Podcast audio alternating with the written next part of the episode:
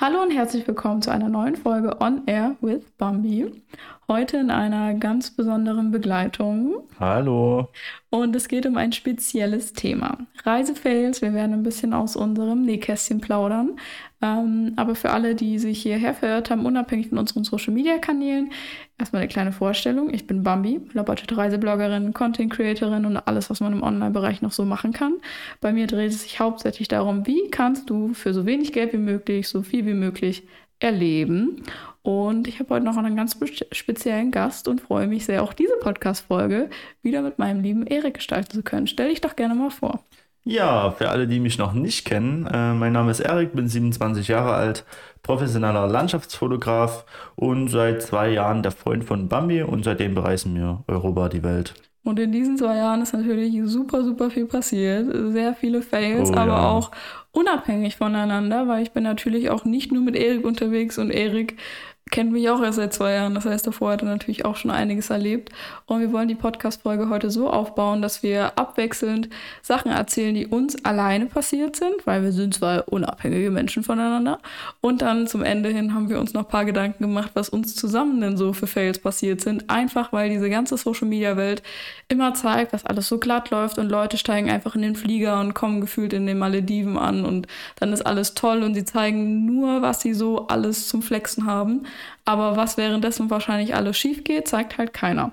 Außer ich natürlich. Auf meinen Social Media Kanälen geht es auch sehr viel um unsere ganzen Fails.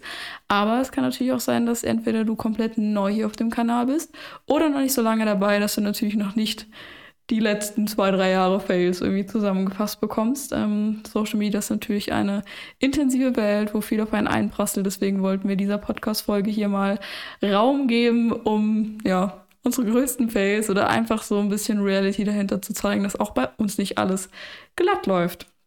Genau. Ich würde sagen, ich fange an. Mein erster Punkt startet in Schweden. Ist eigentlich kind of eine cute Geschichte. Ähm, hat damit geendet, dass Erik fast einen Herzinfarkt bekommen hat. Oh ja. Darüber kann er aber auch gleich noch erzählen. Ähm, und zwar war ich im, ich glaube, August oder September 2021 mit ähm, einer anderen Content Creatorin, mit der lieben Katha und ihrem selbst ausgebauten Van in Schweden.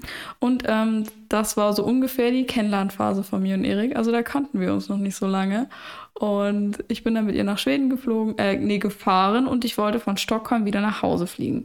Ich habe Erik gesagt, eigentlich war ich, war geplant, zwei Wochen unterwegs zu sein, aber ich habe gemerkt, ich mag Erik vielleicht doch ein bisschen mehr und habe dann gesagt, ich fahre doch nur eine Woche. Und dann dachte ich mir, okay, der Flug statt von Mittwoch bis Mittwoch ist teurer als der von Mittwoch zu Montag. Oder ich glaube, wir sind Montag los, ich weiß es gar nicht mehr. Zumindest habe ich Erik gesagt, ich fliege am Mittwoch zurück, aber eigentlich wollte ich am Montag zurückfliegen und ihm halt eigentlich so nachmittags überraschen und dann so, dieses ganze cute Gelaber ist jetzt nicht so meins, aber. Das ist schon süß. Ja, ich, ich wollte süß sein, aber es hat natürlich dann, äh, also am Ende ist es total gefloppt. Ähm, ich habe viel Geld verloren, aber wie gesagt, das kommt gleich noch. Ich war da eigentlich geplant, irgendwie so 18 Uhr am Montag dann zu Hause anzukommen und ihn mit einem Essen zu überraschen und dann wäre halt so die Balkontür, also wir haben damals im Erdgeschoss gewohnt, beziehungsweise ich ja noch nicht. Also so Erik. richtig romantisch sozusagen. ja, ich, wollte cute sein. Ja. Ähm, genau, ich habe dann so eine Woche in Schweden verbracht, es war alles gut, wir waren in Stockholm. Ähm, ich habe dann, bin dann früh um sechs montags zum Flughafen geflogen, äh, gefahren, sorry, geflogen bin ich noch nicht. Erst ganz viel später und stand dann halt da und war dann irgendwie auch am Check-in-Desk und ich wusste halt, okay, ich habe zwar nur Handgepäck, aber bei der Airline musste ich dann halt irgendwie zum Check-in-Schalter um meine Boardingkarte, also mein Flugticket holen, womit ich dann zum Security-Check konnte. Und das war alles ja noch in dieser wundervollen Corona-Zeit, wo es gerade erst so ein bisschen angefangen hat mit diesen Testen und Impfen und diesen ganzen Corona-Gedöns-Verordnungen, was halt diesen Flugverkehr in Europa und der Welt angeht. Und Schweden war zu dem Zeitpunkt eigentlich noch eine Corona-freie Zone. Ich weiß gar nicht, eine risikofreie Zone. Ich weiß gar nicht, wie man das damals gesagt hatte. Und das hatte ich halt gar nicht mehr auf dem Schirm, weil nach Deutschland hinging eigentlich alles fit. Zumindest war damals der Stand, dass man, dass für die Deutschland-Einreise geschaut wurde, wie viel Corona-Status ist in dem jeweiligen Land. Und deswegen war für mich halt klar, okay, bevor ich losgeflogen bin, war nichts. Und Schweden war halt ein super entspanntes Land, weil da war ja gefühlt nie irgendwas. Und dann stehe ich da am Schalter und dann sagt mir die Frau, ja, Deutschland hat irgendwie vor drei, vier Tagen eine neue Bestimmung aufgesetzt, dass jeder, der aus dem Ausland kommt, einen Corona-Test braucht. Und dann stand ich dann natürlich erstmal früh um sechs und dachte mir so, fickt euch alle ins Knie. Ich bin zu diesem Corona-Schalter da gerannt und wollte mir noch einen Schnelltest machen. Der kam übrigens 80 Euro. Ich hatte aber, weil ich ja gerade so mit meiner Selbstständigkeit angefangen habe, da war ich, glaube ich, mit diesem ganzen virtuellen Assistenten-Ding erst ein paar Monate im Game und ein, zwei Kunden hatten kein Geld überwiesen. Also das ist natürlich auch eine Reality der Selbstständigkeit, dass auch nicht da immer alles glatt läuft. Und ich hatte auf meinem Privatkonto, ja, ich hatte noch kein Geschäftskonto, hatte ich Minus auf dem Konto. Ähm, und deswegen, also ich glaube so 40 Euro Minus. Zumindest hat aber mein Depot überzogen, weil ich noch nie im Minus war. Also es gibt ja bei jeder Bank einen unterschiedlichen Betrag, wo du nicht mehr zahlungsfähig bist. Manche haben ein Depot von 1000 Euro und du kannst dir wie so einen eigenen Kredit geben. Ich hatte das irgendwie nicht, kein Plan. Und deswegen hat mir meine ähm, diesen Betrag nicht abziehen können für den Corona-Test. Also ist der Flieger ohne mich gegangen. Ich habe dann natürlich erstmal so ein paar bisschen panisch äh, rumgeflippt, weil ich eigentlich nach Hause wollte. Habe ähm, meine Oma angerufen. Sie hat mir dann Geld überwiesen, dass erstmal mein Minus gedeckt ist und ich mir halt dieses Ticket da kaufen kann. Da, ich glaube, der erste Flug wäre so um neun gegangen oder um zehn. Nee, ich glaube um zehn. Und ähm, dann habe ich versucht, äh, direkt einen neuen Flug zu buchen. Also ich für den ersten habe ich, glaube ich, 100 Euro gezahlt, für den zweiten dann 200, glaube ich. Und dann saß ich dann halt am Flughafen, habe direkt für 11.30 Uhr, also ungefähr so anderthalb Stunden später, einen neuen Flug gebucht. Bin direkt zu diesem diesen Corona-Tester hingegangen und habe gefragt, ja, jetzt würde ich gerne einen machen, ich kann das bezahlen, hat doch alles geklappt. Ich so, yo, ich muss in einer Dreiviertelstunde fliegen. Also wo halt sozusagen der Schalter am Check-in-Schalter zumacht, dass ich halt meine Boarding-Karte bekomme. Nicht direkt das Boarding und der Abflug, sondern wo ich wirklich an diesem Check-in-Schalter das halt bekomme, wie bis wann man halt sein Gepäck aufgeben kann. Das ist ja eine strikte Uhrzeit. So, stehe ich da, und die so, ja, dauert im Durchschnitt eine halbe Stunde. Und ich stehe da wirklich eine Dreiviertelstunde an diesem Check-in-Schalter. Wirklich, die Frau steht mir gefühlt gegenüber. Und ich warte eigentlich nur auf diese E-Mail, dass dieser Test kommt. Und Leute, wirklich ungelogen. Ich habe da komplett umsonst gewartet. Denn ich stehe da. Und was passiert? Die Frau sagt, gut, sorry, tut mir leid, ich kann Ihnen nicht mehr helfen, Ihr Ticket kommt nicht. Sie steht auf, schließt hinter sich die Tür und in dem Moment kriege ich mein negatives Corona-Ergebnis. Und ich dachte mir so, Alter, es kann doch jetzt wirklich nicht sein, dass ich jetzt auch den zweiten Flug nicht schaffe, nur weil dieser Kack-Corona-Test einfach zehn Minuten länger als der Durchschnitt gebraucht hat. ich glaube, ich habe da sogar eine Stunde gestanden, also wirklich überdurchschnittlich lange. Und stand da natürlich da und war halt komplett angepisst. Und der nächste Flug ging irgendwie erst 20.40 Uhr. Also bin ich wieder nach Stockholm in die Stadt reingefahren. Hab ich, übrigens, ich, ich noch unwissend. Ja, also. ja, Erik dachte, ich komme ja wie gesagt erst mittwochs. Und ähm, dann bin ich in die Stadt wieder reingefahren. Da war auch ähm, der liebe Fabian, also schon jemand, den ich kannte, den wir dann abends zuvor getroffen haben. Ich habe gesagt, ey Junge, ich habe meinen Flug verpasst. Wir können gerne noch eine Runde bummeln gehen. Und dann haben wir noch den Tag zusammen verbracht. Und dann bin ich dann wieder abends weggeflogen ähm, das hat dann auch geklappt, das war dann auch alles gar kein Problem. Aber so in der Zwischenzeit hat natürlich Erik mich immer so gefragt, ja, was machst du denn so? Und was man über mich wissen muss, ich lüge nie, außer es ist absolut dringend nötig, um mich zu schützen. Also zum Beispiel, wenn jemand irgendwas fragt, was er nicht wissen soll oder keine Ahnung. Also wir haben ja noch die ganze Zeit telefoniert. Genau, genau. Und ich habe aber nie gelogen. Und das muss man mir auch wirklich ja. vorhalten oder halt positiv vorhalten, weil Erik hat mich gefragt, was machst du denn? Und ich so, ich sitze jetzt im Bus in, der, in Richtung Stadt. Und er so, okay, was macht Katha? Ich so, die sitzt im Van und arbeitet. Also, also für alle, ich war der festen Überzeugung, dass sie halt am Mittwoch wiederkommt. Ja. Habe mich auch extrem gefreut, dass es mal wieder so weit ist, dass du wieder da bist.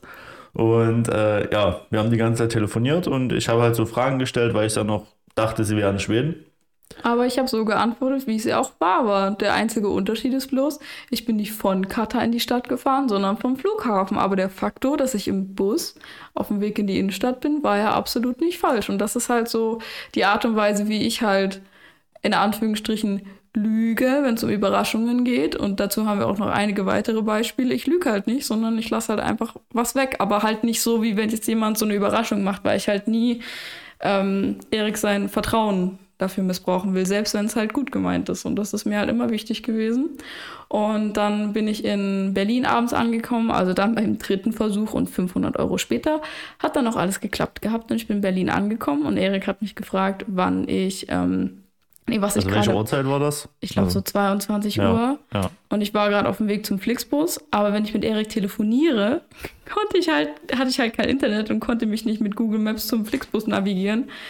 Und das war ja sozusagen dein erstes Mal, wo du in Berlin angekommen bist und Ja. dann mit dem Flixbus dann heimgefahren ist. Und ich habe nicht gewusst, wo dieser Ja. scheiß Flixbus abfährt. Und ich habe halt mit Erik telefoniert und deswegen hatte ich, wenn man telefoniert, kein Internet mehr. Und deswegen konnte ich nicht, deswegen musste ich ihn irgendwie versuchen abzuschütteln.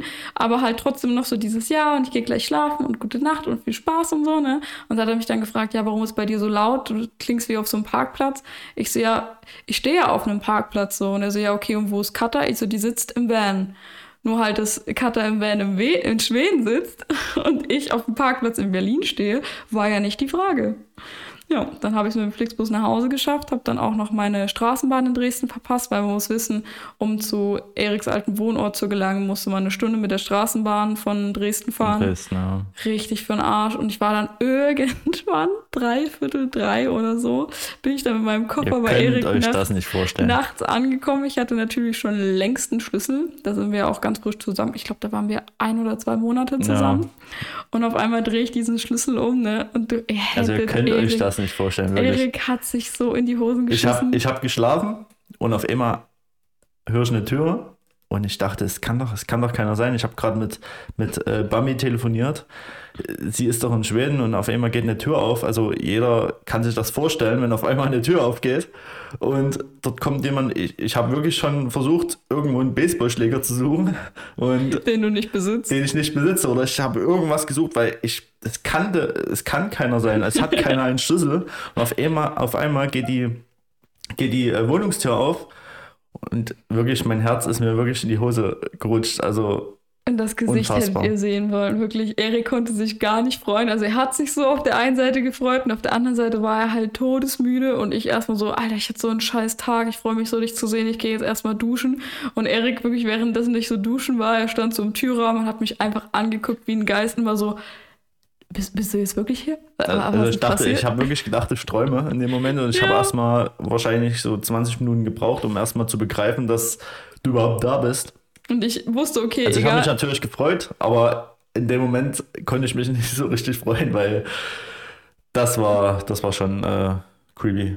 Ich dachte mir halt auch so, wenn ich ihm jetzt erkläre, wie ich hierher gekommen bin, der ist überhaupt nicht aufnahmefähig und selbst noch am nächsten, wir sind dann natürlich direkt schlafen gegangen. Erik hatte halt Tagschicht und ich glaube, du musstest dann auch gleich wieder auf Arbeit gehen und er ist so Ja. morgens aufgewacht, hat mich angeguckt und dachte sich so, was zum Fick machst du hier so, was ist passiert? Und dann habe ich ihm das versucht, so in Ruhe zu erklären.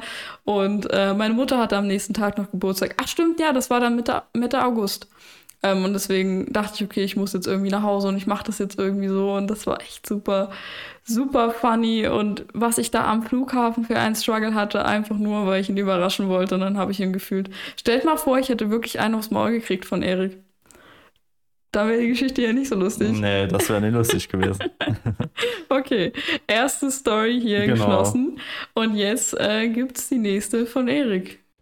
In der letzten Geschichte saß Erik zu Hause mit einem Herzinfarkt und ich war in Schweden, beziehungsweise wo ich dann wieder zu Hause war. Und für die nächste befindet sich Erik auf Sizilien und ich zu Hause mit einem Herzinfarkt mit Ja. äh, wunderschönen Geschichten und Erzählungen, wie ihm sein bester Freund Kakteennadeln aus dem Arsch zieht. Also erklär mal bitte die Leute auf, wie wir zu dieser Situation ja, kommen. das klingt jetzt wirklich komisch, äh, aber ich erkläre euch mal die Geschichte. Ich war damals mit meinem besten Freund auf Sizilien, sind eine Woche dort, haben dort einen Roadtrip gemacht, haben dort ähm, Fotografiert, ganz viel. fotografiert ganz viel und waren dann auf einmal in so einem Bergdorf. Da war ein schönes Schloss, den wollten wir zum Sunset shooten. Und viele Kakteen. Mit, und viele Kakteen. Ähm, ja, ihr könnt euch das so vorstellen: Schloss, Kakteenwand, genau. Mehr gibt es da nicht zu sagen. Ich habe die Drohne steigen lassen, bin dann rückwärts in den Kakteenwand reingeflogen und ich dachte, oh du Scheiße, weil die Drohne war auch wirklich sehr frisch. Warum die frisch ist, erzählen wir dann Erzählen wir später dann noch. später. Und ähm, bin dann rückwärts reingeflogen in äh, Kakteenwand und ich dachte, ach du Scheiße, nicht schon wieder. Und dann bin ich dann von hinten, habe dort einen Aufgang gesucht. Mein bester stand, das kannst du nicht machen, du kannst dort nicht hoch. Das geht War nicht. es gefährlich? Ich, es war sehr gefährlich. Mhm. Also ich bin dann wirklich von dort hinten dann hochgekraxelt und habe die Drohne dort gesucht. Erstmal nicht gefunden. Ich hab, welcher Uhrzeit war das? ja, das war, denke ich mal so, ja, das war die Dämmerung. Also es war dort zwischen 20 und 21 Uhr. Es ist schon langsam dunkel geworden. Ich bin dann dort hochgelaufen, habe wie gesagt die Drohne gesucht, habe sie nicht gefunden. Ähm, dann sind wir auf die äh, glorreiche Idee gekommen, dass äh, ich sozusagen mein Handy hochgehalten habe mit äh, der Taschenlampe. Er hat von unten ein Foto gemacht und mir dann geschickt, damit ich halt schauen kann, Ob du in der Nähe bist. ja, weil die Drohne hat noch äh, diese, äh, hat noch geblinkt. Ne? Ach so, das für grüne Licht davon, Genau, das, ja. das Hm. grüne Licht äh, hat geblinkt dann noch. Und deswegen habe ich dann mein Handy hochgehalten mit äh, der, der Taschenlampe. Er hat von unten ein Foto gemacht, hat es mir dann geschickt per WhatsApp, damit ich gucken kann, wo ist meine Taschenlampe und wo ist die Drohne. Also ob du weiter nach links oder rechts oder hoch oder runter musst. Genau. Also genau. hast du Leuchtturm gespielt. Genau, genau. Und dann ähm, ja, ha- haben wir uns dann immer gegenseitig äh, Fotos geschickt, um ungefähr den Standort zu ermitteln, wo die Drohne ist. Und dann äh, kam ich immer näher und ähm, ich habe dann wirklich versucht, ich bin dann wirklich, es war wirklich eine steile Wand vor mir. Also es war wirklich, also es hat wirklich nur noch der Kaktus geha mich gehalten Ich vom Abgrund. so also froh sein, dass ich das nicht war, da gewesen das, das bin. war das war wirklich eine dumme wirklich dumme Aktion von mir also mein bester Kumpel der hat auch von unten geschrien das kannst du nicht machen das kannst du nicht machen und ich so ich muss Save die ich muss wirklich die Drohne finden weil es ist meine zweite neue Drohne die ich mir geholt habe und das erste Mal genommen habe sozusagen und äh, ja, Ende der Geschichte, die Drohne habe ich gefunden und mir ging es wirklich den ganzen Abend scheiße. Ich hatte wirklich tausende Kaktus äh, ja. oder Kaktusnadeln in oder Kakteennadeln in meinen ganzen Körper verteilt. Also wirklich, ich konnte nicht schlafen. Wir sind dann zurück in, in, in die Unterkunft, ins Bad und wirklich mein bester Kumpel musste mir wirklich die ganzen Überall. Nadeln überall rausziehen. Also wirklich, also wirklich krass. Also ich Stellt euch jetzt einfach mal ganz stell, kurz ja, wirklich, stellt euch das den, vor. den Kuschelbär Erik vor, wie er mit runtergelassener Hose im Bad steht und sein bester Freund, egal wie er aussieht, steht dahinter, guckt sich seinen Popo an und zieht sich da die Nadeln raus. Stellt euch Also- das am besten nicht vor. Also doch, wirklich, doch, ich, es ist in meinen Kopf eingebrannt und ich wünschte, du hättest dokumentiert. Und ich krieg dann irgendwann, wo sie schon fast wieder zu Hause waren, bloß ein Foto und er versucht mir das irgendwie nur so zu erklären und ich so, bist du wahnsinnig. Weißt du, vorher, das war ja wirklich, da dachte ich mir so, ich werde wegen irgendwelchen Sachen angeschissen, jetzt so im Nachhinein, und der riskiert sein Leben wegen seiner Drohne. Und die Drohne dachte sich wahrscheinlich auch so, ach, erster Flug, der weiß ja gleich, wie mein restliches Es Leben klingt, es, aussehen es wird. klingt jetzt so, als könnte ich wirklich nicht Drohne fliegen, aber das äh, war wirklich sehr, sehr äh, komische Das Umstände. krasse Also, ist ja auch mit so GPS-Signalen, wenn das einfach durch irgendeinen Satelliten ausfällt, dann Ja. macht die Drohne, was sie will. So, das Ja. gibt's genug ich Fails. bin wo- schon tausendmal Drohne geflogen, aber das war wirklich wieder ganz komisch. Also für jeder, für jeden, der eine Drohne hat, der kann das vielleicht nachvollziehen, dass es nicht immer so klappt, wie es klappen soll. Na, du hattest schon eine Pechsträhne, weil kommen wir gleich Ja, noch dazu, ja ganz, aber ganz, ganz kurz davor war, äh, habe ich noch meine Kreditkarte an, äh, verloren, habe noch meine Kreditkarte gesperrt. was? Und äh, Sie dann wiedergefunden. Ja, und sie dann kurz danach wiedergefunden. Also dachte ich mir auch, alter Schwede. Ähm, ja, also wie gesagt, aber das Lustige war es und danach, dass äh, du ja ein halbes Jahr später ja immer, Immer noch, noch. in meinem T-Shirt immer noch diese Nadeln gefunden hast. Also es war wirklich, Egal, was wir Also gemacht haben, aber ich wusste ja gar nicht, was er für ein T-Shirt an dem Abend anhatte. Und manchmal, wenn ich ihn so über den Rücken gestreichelt habe oder man hat gekuschelt oder so, das macht man nicht immer nackig, sondern öfters auch angezogen, ne? So ist es zumindest bei uns. Und äh, auf einmal merke ich, dass ich so richtig so eingewachsene Nadeln habe oder bei Erik kam auf einmal irgendwie aus dem Bauch. Ich so, hast du deinen Bauch rasiert? Was ist los? Ja, die sind eingewachsen und dann waren die wahrscheinlich ganz lange in seinem Körper drin und dann wachsen die irgendwann also es wieder waren ja raus. nicht solche großen Nadeln, das war ja Diese wirklich ganz die- kleinen, feinen. die, ja. diese wirklich feinen Nadeln und das waren wirklich Hunderte. Also abnormal, wirklich. Ja, also wirklich nicht, als wäre jetzt irgendwie wie so ein wie, wie so ein Stacheltier oder was das da für Viecher sind, diese kleinen oder wie so eine Igelnadel, sondern wirklich so ganz kleine dünne Feine und ich habe darunter dann auch noch Monate gelitten und selbst ein halbes Jahr später hatte ich immer noch irgendwelche Ich Nadeln in finde der jetzt Hand, wahrscheinlich immer noch irgendwo welche. so der letzte Arschritz. da bin ich jetzt nicht so häufig. Aber ja, ich hatte ganz viel Angst und ich dachte mir so, Junge, meine Fresse, zum Glück habe ich das danach gesagt. Stell, ja, stellt euch jetzt wirklich mal vor, ich kenne den Typen nicht mal einen Monat und ich denke mir so, hm, ja, okay, langsam, ne, könnte, könnte sich was entwickeln und der verreckt da einfach, weil er in die Drohnenkakteen-Scheiße da reinspringt, ne, da dachte ich mir also auch das so. Das war so eine Aktion, die werde ich auch nie wieder machen, also das war wirklich In meiner Gegenwart definitiv nicht so. Ja. Echt so, ja. Jetzt zum Punkt Nummer drei auf der heutigen Liste. Äh, ich, Erik und jetzt natürlich wieder ich ähm, ich habe es irgendwie mit dem Fliegen, also das ist mir aufgefallen, wo ich äh, die Liste jetzt hier für heute zusammengestellt habe. Und zwar geht meine Reise 2019 in die USA. USA, ja. USA. USA. und ich wollte eigentlich durch äh, einen Job, das war noch vor dieser ganzen Instagram- und Corona-Zeugs da, wollte ich zu einem Marketing-Event nach Salt Lake City fliegen hätte auch im ersten Wege alles geklappt. Wir waren auf dem Weg zum Flughafen, wir waren zu viert, ähm, also drei Jungs und ich, aber zwei davon sind in Prag gestartet und ich bin mit einem anderen Kumpel von Berlin damals noch Tegel geflogen. Und wir hätten uns dann in Amsterdam getroffen und wären dann von Amsterdam zusammen direkt nach Salt Lake City geflogen. Und man brauchte dafür dieses ESTA-Visa, heißt das, glaube ich. Also halt, ich glaube, das kostet für Deutsche so 25 Euro. Du musst deine Identität überprüfen, ein paar Fragen beantworten und hast halt dann für zwei Jahre so ein Visa. Also wirklich für Deutsche geht das super, super easy. Und ähm, ich habe, wo ich das beantragt habe, noch mit äh, meinem Kumpel halt so drüber geschrieben, okay, wollen wir das zusammen ausfüllen? Ich bin halt noch nie wirklich so außerhalb von Europa gewesen und ich habe auch noch nie, da war ich zu einem Zeitpunkt, war ich 18, ich habe noch nie irgendwie alleine ein Visa ausgefüllt oder sowas. Kannst du mir bitte helfen? Und dann kamen wir halt zu der Frage, mit den äh, Personaldokumenten. Was da jetzt war, ist jetzt erstmal dahingestellt und ich stehe dann am Flughafen und die Frau hat uns dann gefragt, ob wir unser Handgepäck ähm, in den Frachtraum geben wollen, weil zu wenig Platz war. Und damit hat die unsere Personalien überprüft. Also mein Visa und das andere, weil sie ja wusste, okay, wir fliegen weiter. So, ne? Weil muss ja dann wieder abgeholt werden. Keine Ahnung, was da war. Und ihr müsst euch vorstellen, sie nimmt dieses Visa, sie scannt meinen Reisepass und dann sagt sie, das passt nicht. Ich so, warum? Weil ich habe ja die E-Mail bekommen, dass es approved ist und es war eigentlich alles richtig. Und dann stehe ich da und sie sagt, nein, das ist die Nummer von ihrem Personalausweis und nicht vom Reisepass.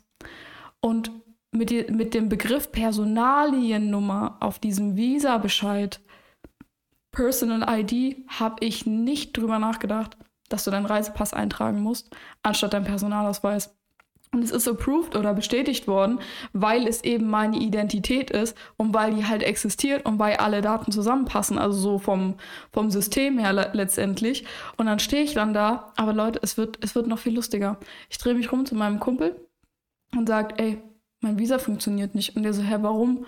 Ja, ich habe meine Personalausweisnummer eingetragen statt dem Reisepass. Und der so, hä, wieso geht Personalausweis nicht? Und ich so, du hast das auch gemacht?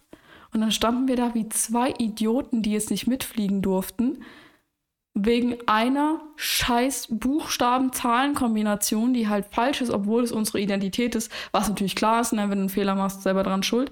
Ich rufe dann unsere zwei Kumpels in Prag an und wirklich, das könnt ihr euch nicht vorstellen. Ich so, ey, ja, wir können leider nicht mitfliegen. Der so, verarscht uns? Ich so, nee, wir können ähm, nicht mitfliegen, weil wir haben unseren Personalausweis statt dem Reisepass nochmal eingetragen hey, wie, das ist falsch. Ich so, hast du es auch falsch? Und so im Hintergrund hört man den vierten Kumpel, wir brauchen ein Visa. und wir stehen da und ich so, es kann doch jetzt nicht sein, dass wir zu viert nicht fliegen können, wegen dem gleichen Fehler, außer bei dem vierten Kumpel, der war eh allgemein komplett raus aus dem Leben. Ähm, das hat uns alle nicht verwundert. Aber die beiden durften halt trotzdem fliegen, weil es halt ein noch in Europa Flug war und die am Flughafen natürlich nicht wussten, dass sie nach Amerika wollten. Es war ja bei uns nur gefragt wegen dem Visa überprüfen und sowas, ähm, weil wir glaube ich auch den Flug zusammen gebucht hatten und die irgendwie getrennt. Und deswegen sind die trotzdem nach Amsterdam geflogen, haben dann auf diesem Flug sich ein neues Visa geholt. Das dauert eigentlich zwei bis drei Tage, aber in den meisten Fällen kriegst du es innerhalb von ein paar Stunden, wenn die gerade lustig sind. Und das heißt, sie sind dann in Amsterdam angekommen mit dem neuen bestätigten Visum, aber wir wussten jetzt ja nicht, wie wir nach Amsterdam kommen. Das heißt, wir sind dann in Berlin geblieben, haben ein neues Visa beantragt ähm, und haben natürlich auch versucht, irgendwie bei KL, KLM, also bei der Airline, habe ich dann fake heulend angerufen und erzählt, was da gewesen ist und ob wir da vielleicht eine Differenzzahlung kriegen. Also zum Beispiel abends ein Flug für 700 Euro und unserer kam 600, dass wir halt nur eine Differenz zahlen müssen. Also dass unserer nicht wie verfallen ist, sondern halt differenziert wird so.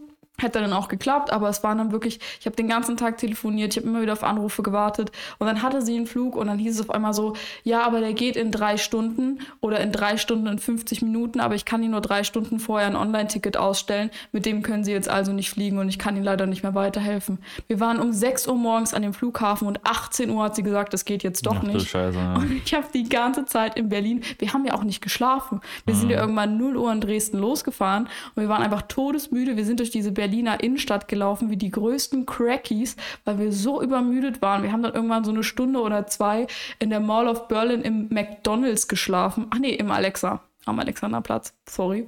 Ähm, und dann sind wir nach Hause gefahren und dann hat uns ein Kumpel angerufen und hat gesagt, ey Leute, wir haben jetzt gerade Geld zusammengelegt, weil die wollten natürlich alle, dass wir nach Salt Lake City kommen. Und haben gesagt, ich bin gerade bei meinem Ex-Freund zur Tür rein. Es war irgendwie 23 Uhr. Also ich war dann wieder in äh, Pirna, also in der Nähe von Dresden.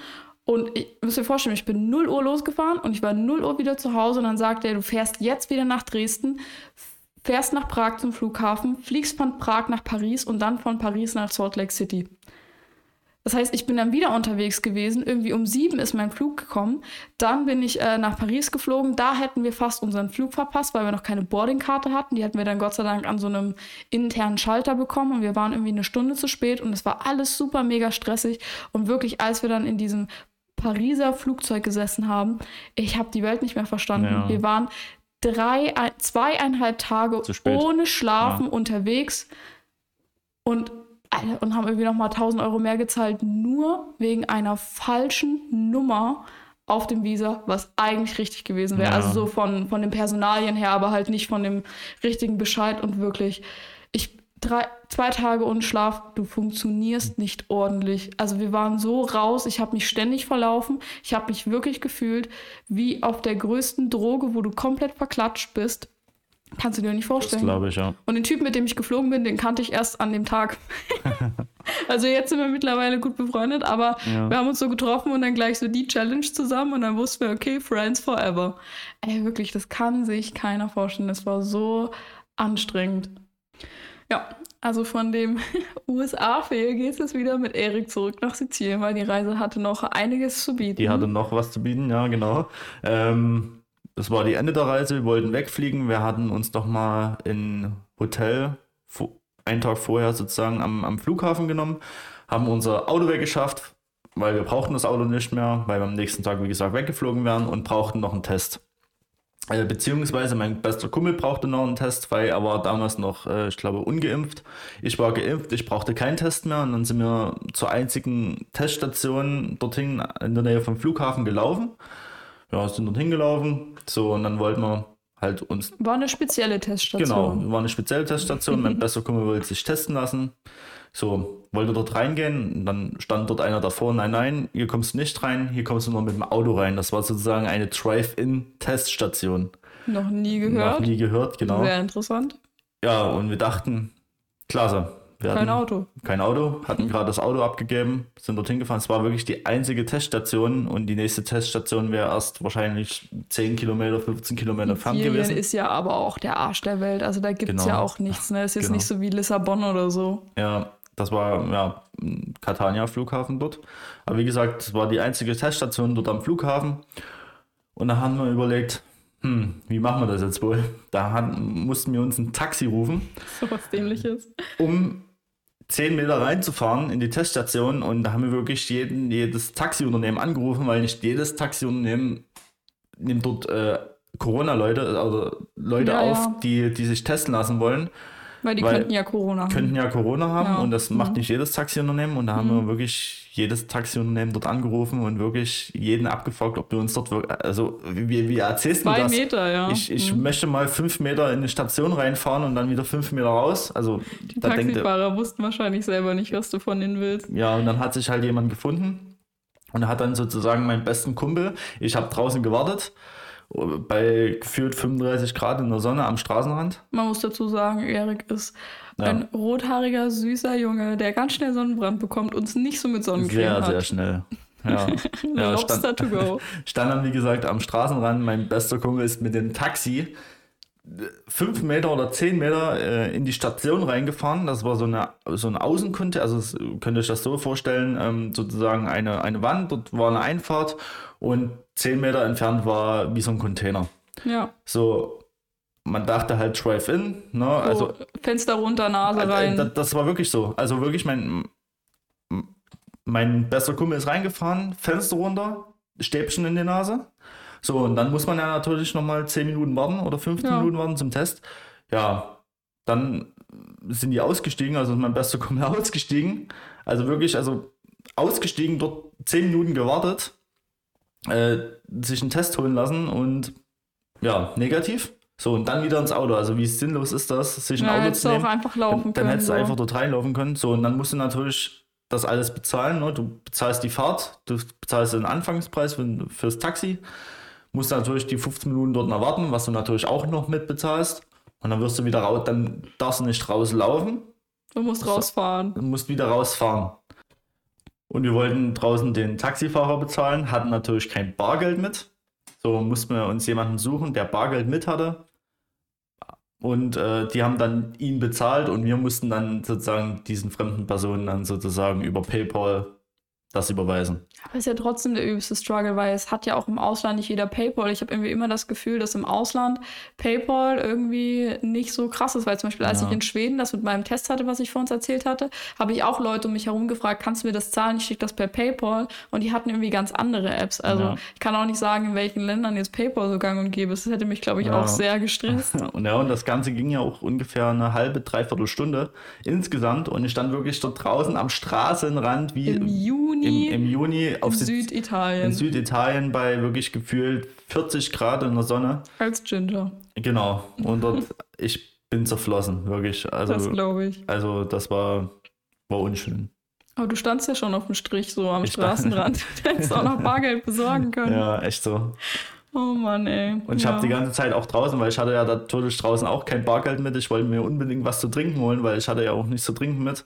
Ich hatte kein Bargeld. Also wirklich Unschön. Bitte bargeldlos auf Sizilien möglich machen. Genau. So schaudert an die Regierung genau. okay, cool, ja. Also man merkt, es zu Corona-Zeiten gab es viel Stress mit äh, Visa und Flügen und Tests und sowas. Aber jetzt kommen wir natürlich zu einer Sache, äh, die mir auf der letzten Interrail-Reise jetzt dieses Jahr im März passiert ist. Denn äh, ich war mit der lieben Celine zwei Wochen mit Interrail unterwegs. Wir sind von der Türkei bis nach Polen hochgefahren und vorher waren wir noch 5000 Mal irgendwo anders. Und von der Türkei, also von Istanbul, wollten wir dann wieder mit dem Nachtzug, was sehr bequem und cool gewesen wäre, wieder nach Plovdiv, also Richtung Bulgarien hoch. Und ähm, wir waren den ganzen Tag vorher noch in der Türkei gewesen, haben super viel erlebt und gemacht und wollten dann, ich glaube, so 20.40 Uhr mit dem Nachtzug Richtung Bulgarien fahren. Und dafür braucht man halt eine spezielle Reservierung, weil bei Intrail ist halt so, alle Regionalzüge sind halt im Ticketpreis enthalten. Alles, was Schnellzüge oder Nachtzüge sind, braucht man halt einen kleinen Aufpreis beziehungsweise eine Reservierung. Also man zahlt nicht den ganzen Zug, wie beim 9-Euro-Ticket in Deutschland zum Beispiel, sondern halt nur einen kleinen Bruchteil. Es waren in dem Fall 11 Euro.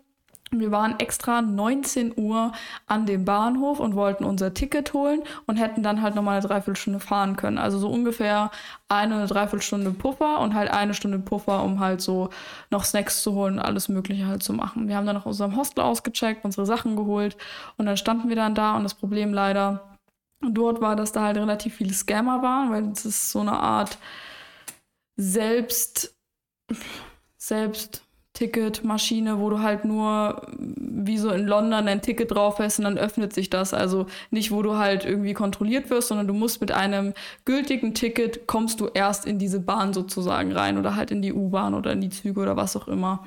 Ähm, und dann standen wir dann da, wollten ein Ticket holen. Wir waren dann im Automaten, wo halt nur Bargeld ging. Und wir haben aber vorher unser ganzes Bargeld ausgegeben, weil wir das halt nicht wussten, dass wir das mit Bargeld kaufen müssen so. Ähm, weil bei dem Automaten, wo wir von von der von dem äußeren Bezirk von Istanbul wieder reinfahren wollten, ging es halt mit Karte, deswegen hatten wir das nicht auf dem Schirm. Und dann kam ein Typ an und meinte, ja, ja, ich helfe euch und ich bringe euch zum Automaten, bla bla bla, da wo es halt mit Tickets geht. Er hat uns aber rückblickend zu dem falschen Automaten gebracht und dann fing halt so ein bisschen dieser Scam an, wo er meinte, ja, gib mir einfach das Geld und ähm, ähm, ich nehme euch mit und ihr könnt bei mir jetzt mitfahren und so. Und er hat uns richtig gedrängt, dass wir uns unsere Geldkarte auf sein Ticket draufhalten oder halt an diesen Automaten. Und das ist uns dann irgendwann einfach nicht koscher vorgekommen. Wir haben gesagt, nein, schaffen wir alles alleine. Vielen, vielen lieben Dank und so. Und der ging uns richtig auf den Sack, der ist dann aber Gott sei Dank gegangen. Und dieses ganze Hin und Her hat locker schon so 20 Minuten gekostet. Und dann kam irgendwie noch ein Typ, der wollte uns genau das Gleiche erklären. Dann standen wir wieder unten. Dann kam wieder ein Typ, wollte uns irgendwas erklären. Dann kam eine Security, hat gefragt, was unser Problem ist, weil wir hatten dann endlich Bargeld und wollten halt, halt hin und her fahren. Und dann kam wieder einer, hat uns wieder voll gelabert. Wie gesagt, dann kam eine Security, hat gefragt, was das Problem ist, und dann haben wir das erzählt. Dann hat er sich irgendwie auf Tür Türkisch Pass mit diesem Typen geklopft und da war uns klar, okay, das Ganze scheint wirklich ein Scam zu sein, weil hm, toll. Dann hatten wir endlich alles, sind zum Ticketschalter hin, um uns diese Reservierung zu holen und die so, aber es ist jetzt keine Ahnung, schon so 20.15 Uhr und ihr fahrt eine Dreiviertelstunde, das schafft ihr gar nicht mehr. Das heißt, wir haben wirklich so viel Zeit damit verbracht, dieses eine fucking Ticket zu holen, um da durchzukommen für diese scheiß Reservierung dass wir dafür gar keine Zeit mehr hatten, weil wir uns mit drei Türken rumgeboxt haben, die uns irgendwie abziehen wollten. Und dann saßen wir halt da, 20 Uhr in Istanbul und wir wussten nicht, wie wir jetzt nach Bulgarien kommen. Wir hatten keine Unterkunft, wir hatten nichts. Ich habe dann irgendwie noch versucht, einen Flixbus zu buchen. Das hat dann auch geklappt. Und dann sind wir dann wieder mit dieser Scheißbahn, um das wieder hinzukriegen, wieder ein neues Ticket geholt, wieder von irgendwelchen Leuten gescampt worden. Wir waren todesmüde. Wir hatten uns einfach nur auf diesen Nachtzug gefreut und mussten jetzt im Bus schlafen und mussten noch anderthalb Stunden durch die Außenbezirke von Istanbul mit Bus und Bahn und Zug fahren, bis wir an diesem Omnibusplatz da irgendwie angekommen sind. Dann haben wir gefühlt noch eine halbe Stunde diese Busstation gesucht. Keiner konnte uns irgendwie helfen. Wirklich, die haben uns von, von ja, geht dahin, dann kriegt ihr eine Info. Ja, geht dahin, dann kriegt ihr eine Info. Dann haben wir gefragt, wissen Sie, wo das ist? Ja, auf der Seite. Dann waren wir auf der anderen Seite. Ja, wissen Sie, wo das ist? Nee, auf der anderen Seite. Wir waren wirklich, wir waren todeslos, wir waren einfach todesmüde. Mhm. Und wir waren so fertig mit der Welt. Und jeder hat uns hin und her geschickt und es kamen immer wieder Leute, die uns irgendwas andrehen wollten. Und ich war so genervt. Ich dachte mir einfach so, der Nächste, der mich anspricht, dem spucke ich ins Gesicht und trete in die Genitalien, scheißegal, ob es ein Männlein oder Weiblein gewesen wäre. Zwischendurch haben wir auch noch telefoniert. Ne? Ja, ich habe Erik komplett vollgehalten. Ich habe keine Lust mehr auf mein Leben. Aber wir haben bestimmt anstrengend. drei, vier, fünf Mal telefoniert. Ja, immer wieder Update-Scheiße, Update-Scheiße, Update-Scheiße. Und wirklich, ich glaube, wir sind. So, was ist denn los bei euch? Ja, also wirklich. 19 Uhr sind wir da irgendwie gewesen und ich glaube, 22.30 Uhr haben wir es dann irgendwann mal zum Flixbus geschafft. Und dann sind wir halt gefahren und gefahren und gefahren. Und was noch dazu kommt, wir stehen dann an der türkisch-bulgarischen Grenze. So als kleiner Sidefact noch am Rande, wie fertig ich ausgesehen habe. Auf der türkischen Seite ging alles gut, an der bulgarischen Seite mussten wir halt auch nochmal aussteigen, unsere Personalien zeigen, wie das halt bei diesen Grenzstationen gerade auch im Osten ist. Und ich war ungeschminkt, habe meine Haare hochgemacht, ich hatte Augenringe des Todes, ich war einfach nur unfassbar fertig mit der Welt. Ich habe mich vorher am Bus abgeschminkt, weil ich einfach nur froh war, jetzt so ein bisschen chillen zu können. Und dieser Typ an dieser bulgarischen Grenzkontrolle hat sich so lange meinen Reisepass angeguckt und so lange mich immer so Reisepass, mich angeguckt, Reisepass, mich angeguckt und es ging locker zwei Minuten. Und zwei Minuten sind in dem Moment echt lange. Und das klingt immer kurz, aber ist es nicht. Ja, die gucken da extra lange hin, wenn, wenn man nicht direkt so, so ausschaut wie auf dem ich sah so ja. fertig aus und der so, stellen Sie sich bitte an die Seite. Und dann kam noch eine zweite Person und die haben mich komplett durchgefilzt gehabt. Warum wollen Sie nach Bulgarien? Wie lange bleiben Sie? Woher kommen Sie? Ähm, haben Sie noch eine Bankkarte, eine Versicherungskarte? Haben Sie noch irgendwas, um Ihre Identität beweisen zu können? Und Celine stand halt draußen und dachte sich so, Alter, wird die jetzt hops genommen und so? Und dann durfte ich dann irgendwann nach 15 Minuten gehen und dieser ganze Bus hat schon auf mich gewartet. Einfach, weil ich so fertig ausgesehen habe und nicht mehr aussah wie das Bild auf meinem Reisepass.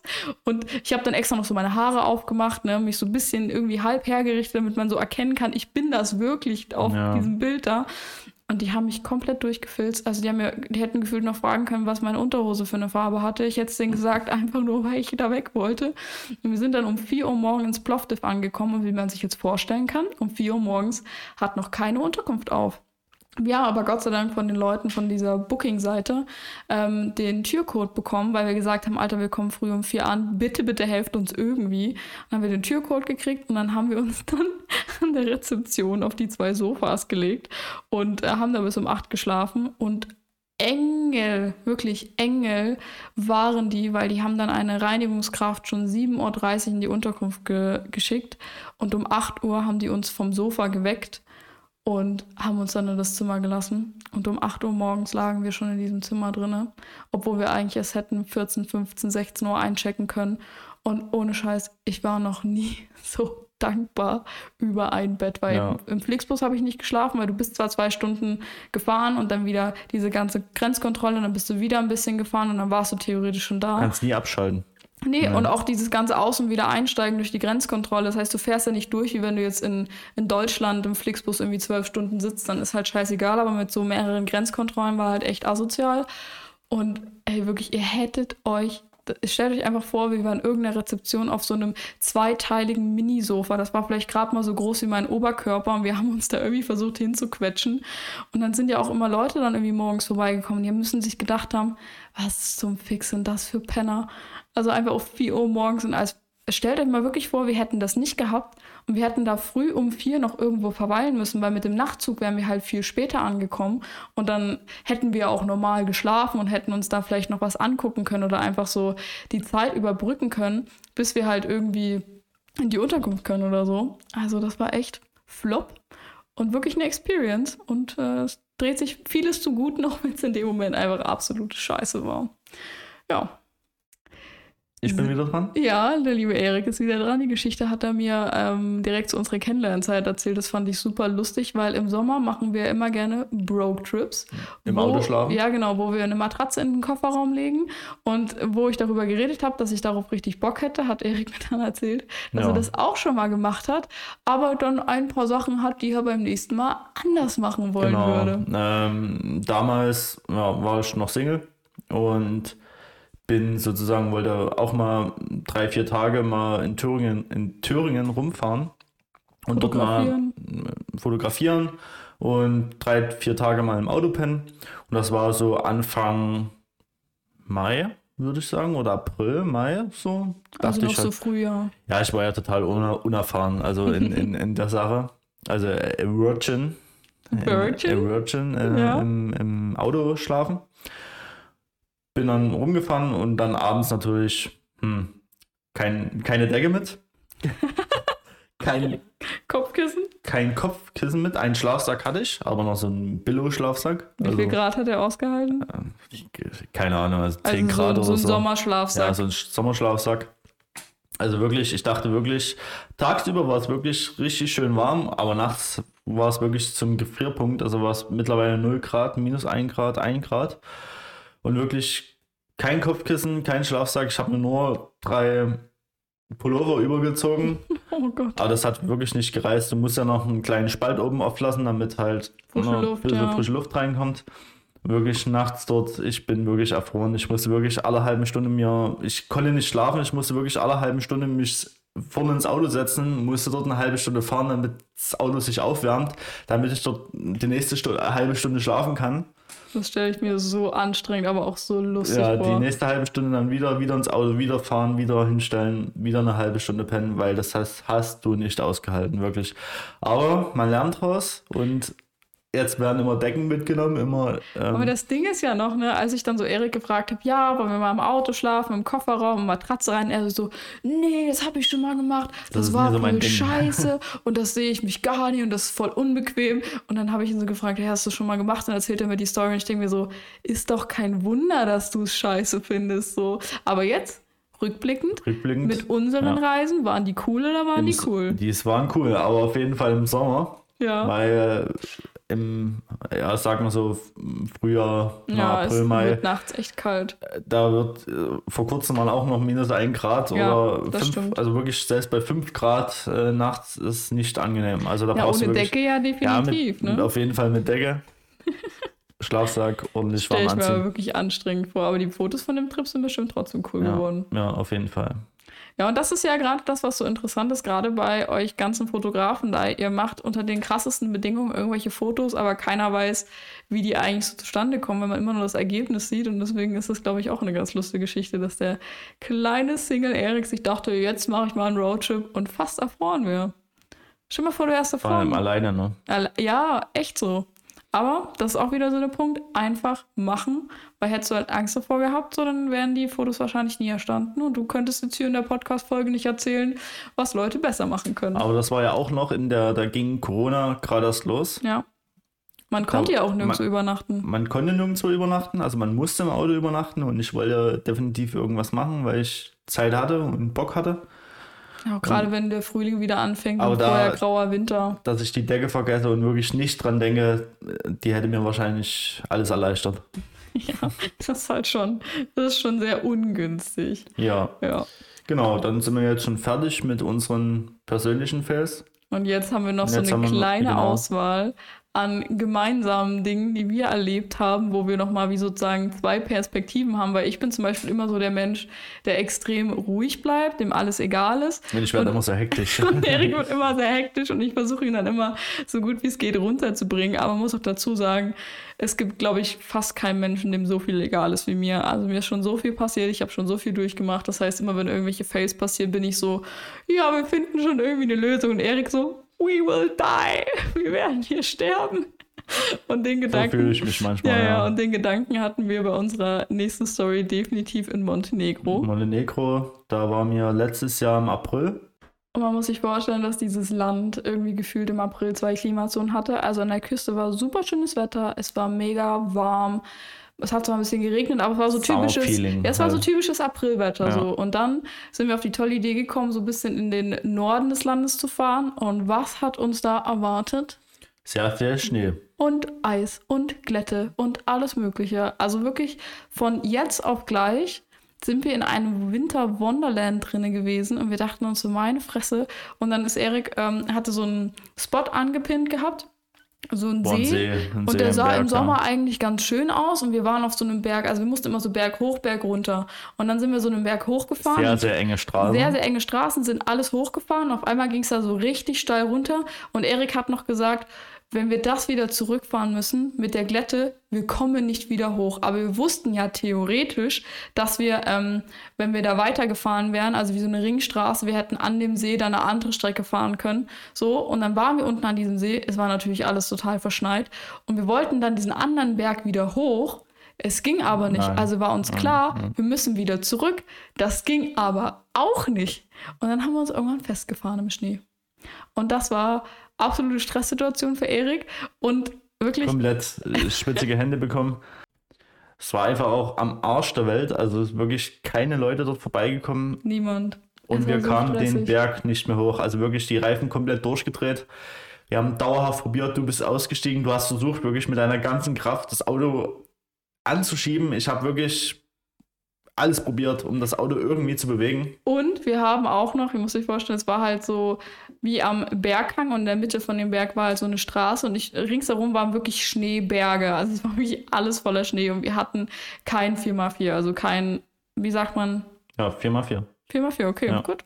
Ich kenne mich mit Autos nicht aus. Und ich bin dann auch diesen Hang runtergeklettert und habe irgendwelche Äste und Zweige und Blätter und irgendwelches Gestrüpp gesucht, was man unter den Reifen legen konnte. Ich habe dann noch so, so, ja, festgehalten. Genau. Wirklich, wir haben so eine Ein-Personen-Seilgedöns äh, irgendwie gemacht, dass, dass ich da nicht den kompletten Berg runterfalle. Und wir waren ja auch nicht dafür vorbereitet oder so. Und das Ding ist, ich habe dann auf Google Maps geguckt, wir hatten aber auch kein Netz. Wir konnten auch niemanden anrufen, weil wir hatten nur eine SIM-Karte mit Internet. Das heißt, es war gar nicht möglich, dass wir jemanden ja, anrufen konnten. Ja, das nächste Dorf war auch eine, eine Stunde, Stunde, zu Fuß. Eine Stunde ja. zu, wäre wär auch gegangen, ja. sage ich.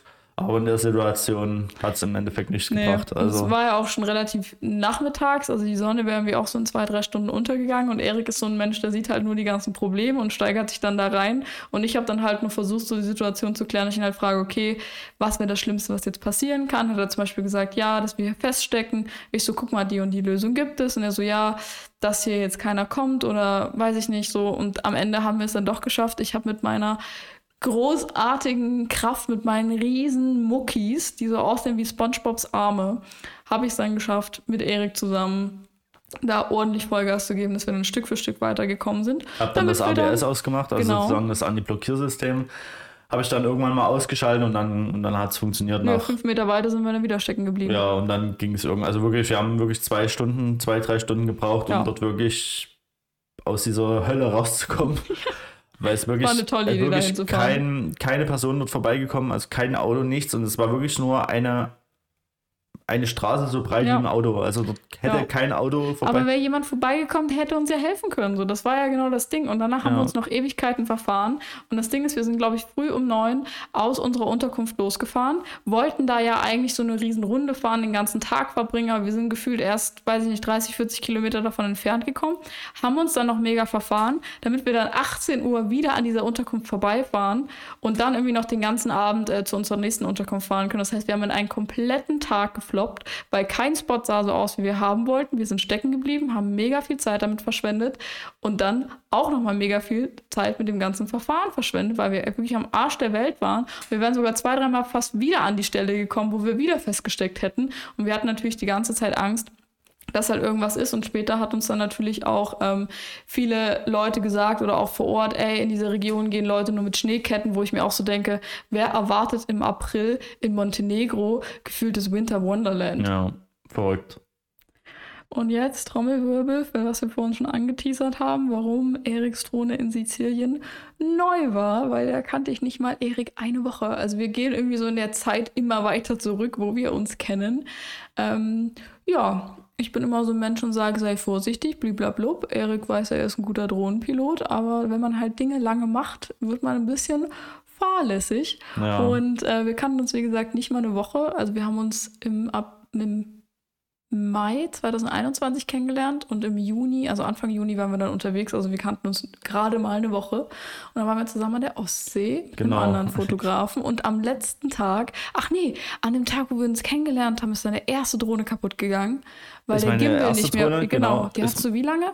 Die hatte ich jetzt sieben Jahre oder so. Oder sechs Jahre, die, meine erste Drohne, dann hatte ich mir an dem Tag, wo wir an die Ostsee gefahren sind, ja. ähm, eine neue Drohne gekauft, sind wir noch in den Mediamarkt gefahren, dort habe ich mir die neue Drohne gekauft, ja. sind an die Ostsee gefahren, drei Tage und am letzten Tag waren wir wieder an einem Spot mit einer Kirche, viele Bäume ringsrum. Ein kleiner Wald, kleiner Park. Und dort ist mir sozusagen die Drohne 30 Meter. In 30 Höhe. Meter in Höhe in den Baum reingeflogen und ich dachte, ach du Scheiße, schon wieder. Schon wieder. Also nicht schon wieder. Aber ja. Ähm, das erste Mal, dass sozusagen die Drohne irgendwo oben im Baum stecken geblieben ja. ist. Das, was ich vorhin erzählt habe, war wieder eine neue Drohne. Danach, das war danach passiert. Aber jetzt zur Geschichte zur Ostsee.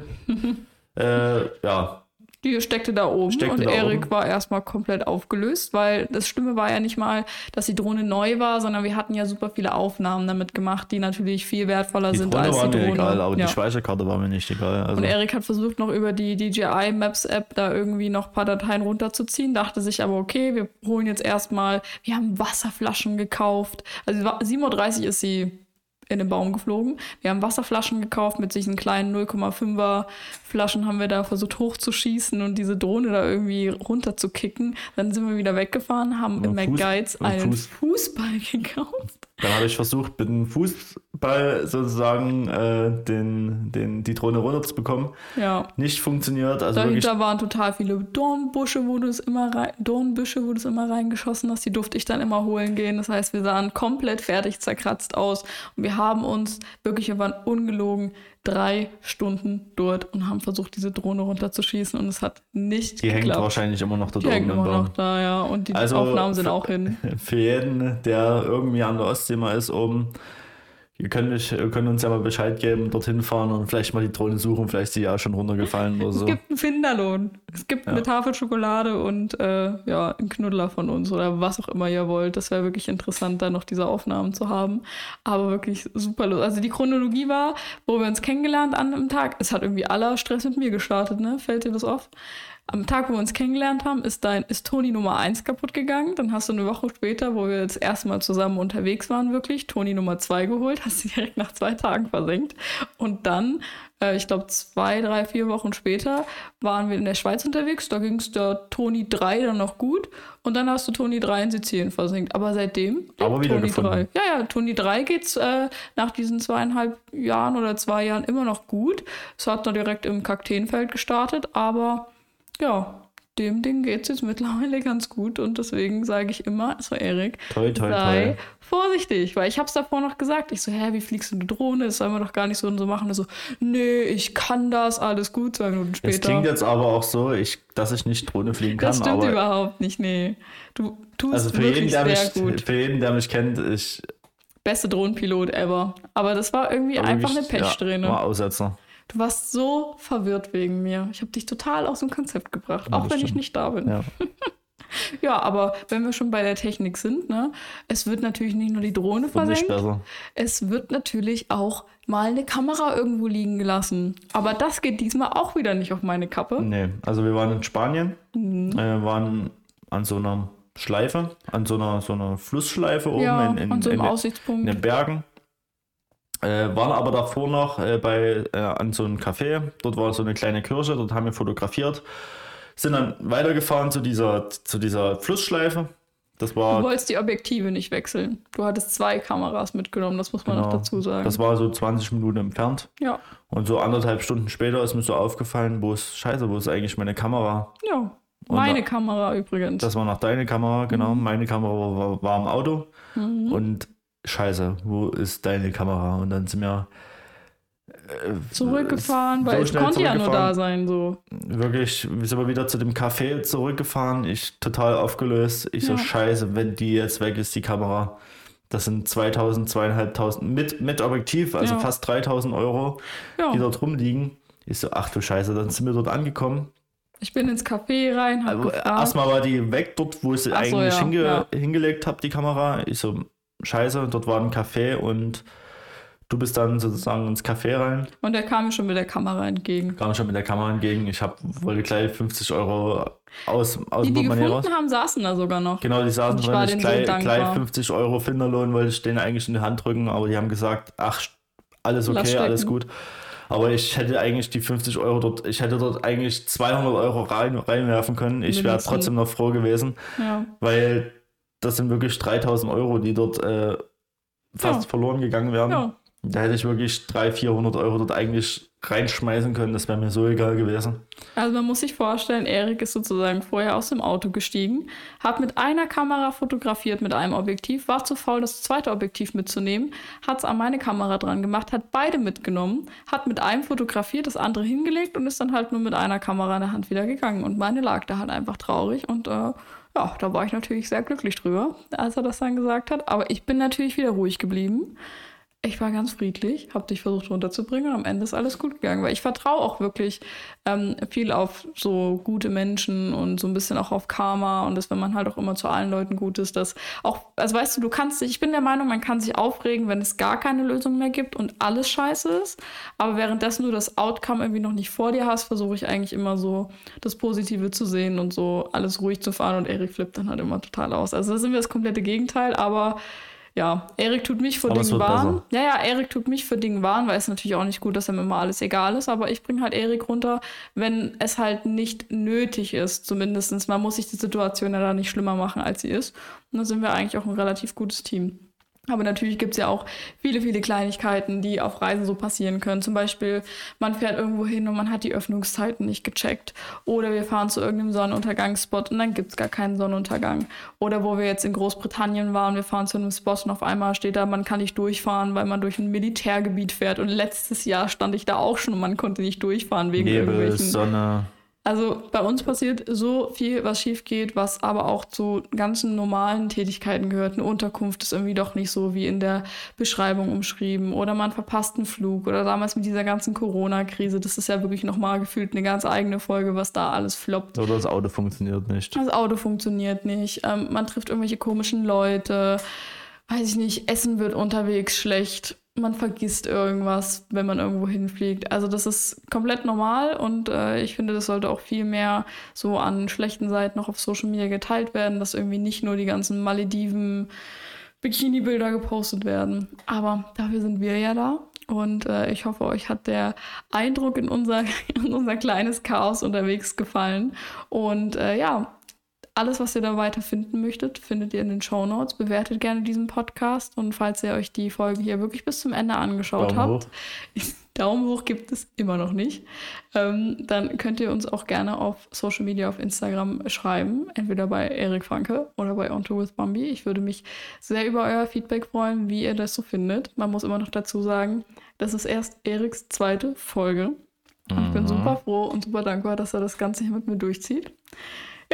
Und dementsprechend ähm, wünsche ich euch noch einen schönen guten Morgen, guten Tag, gute Nacht, wann ja, auch immer ihr das hört. Und ja. Äh, ja, bis zum nächsten Mal. See you.